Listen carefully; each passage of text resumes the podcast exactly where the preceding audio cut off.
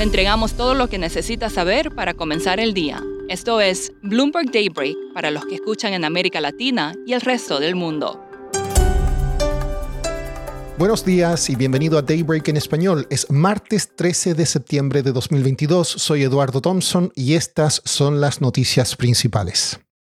Hoy a las 8.30 hora del este de Estados Unidos se informará la inflación en ese país. El consenso es que se habría desacelerado al 8,1% en agosto del 8,5% el mes anterior, pero la inflación subyacente habría aumentado al 6,1%, por lo que es poco probable que la Fed desista de un aumento de 75 puntos básicos este mes. Bloomberg Economics dice que datos económicos recientes muestran pocos signos de enfriamiento, sino más bien de aceleración. A la espera de estos datos, los futuros accionarios en Wall Street avanzan, Europa sube levemente y Asia cerró con alzas. Los bonos del Tesoro también avanzan al igual que el crudo. El dólar se debilita junto con el Bitcoin. Marco Kolanovic, estratega de inversión del banco JP Morgan, está optimista dijo que la inflación se resolverá sola y que la Fed sobre reaccionó con una subida de 75 puntos básicos. Probablemente veremos un punto de inflexión de la Fed, dijo, lo que debería impulsar los valores cíclicos y de pequeña capitalización. Twitter está bajo la lupa. Hoy se presentará ante una comisión del Congreso el ex empleado Peter Satko, quien acusa a la empresa de mentir sobre la seguridad de su plataforma y la prevalencia de robots.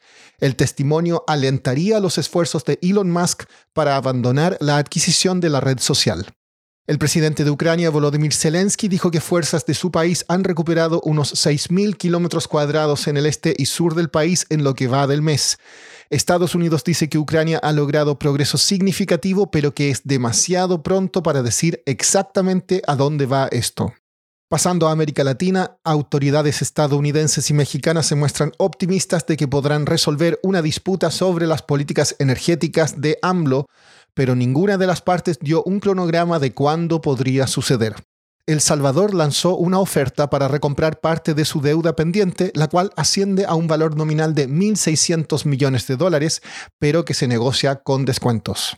Los trabajadores de la filial mexicana de Volkswagen aprobaron un acuerdo de un incremento salarial del 9% y un aumento del 2% en los beneficios, informó el diario Reforma citando a personas familiarizadas. La directora gerente del FMI, Cristalina Georgieva, felicitó al ministro de Economía de Argentina, Sergio Massa, por los importantes pasos que ha tomado para estabilizar la economía. En un comunicado dijo que el fondo concluirá una revisión de su programa con Argentina en los próximos días y que no se cambiarán los objetivos. ¿Qué tienen en común Chile y Zambia? Son dos países que han recibido recientemente compromisos de ayuda del Fondo Monetario Internacional, lo que los ha vuelto de un momento a otro más interesantes para inversionistas en mercados emergentes. Carolina Wilson es editora en el equipo de mercados emergentes de Bloomberg News y nos explica más. Sí, mira, siempre estamos intentando, me gusta decir, tomarle la temperatura a los inversores con intereses en los mercados emergentes, ¿no? O sea, les preguntamos, cuál es el sentimiento de riesgo o la tolerancia y qué son los factores que están contribuyendo a este sentimiento.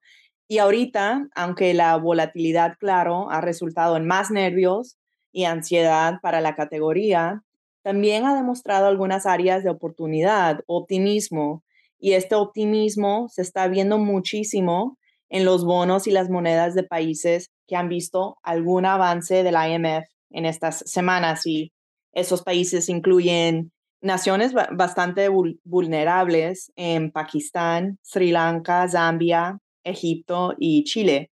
Chile, por ejemplo, ha recibido 18.5 billones de dólares en forma de una línea de crédito flexible del IMF que ayudará al Banco Central a defender el peso, que claro que como sabemos este mes el peso ha, ha caído a un nivel récord, o sea, más bajo de su historia.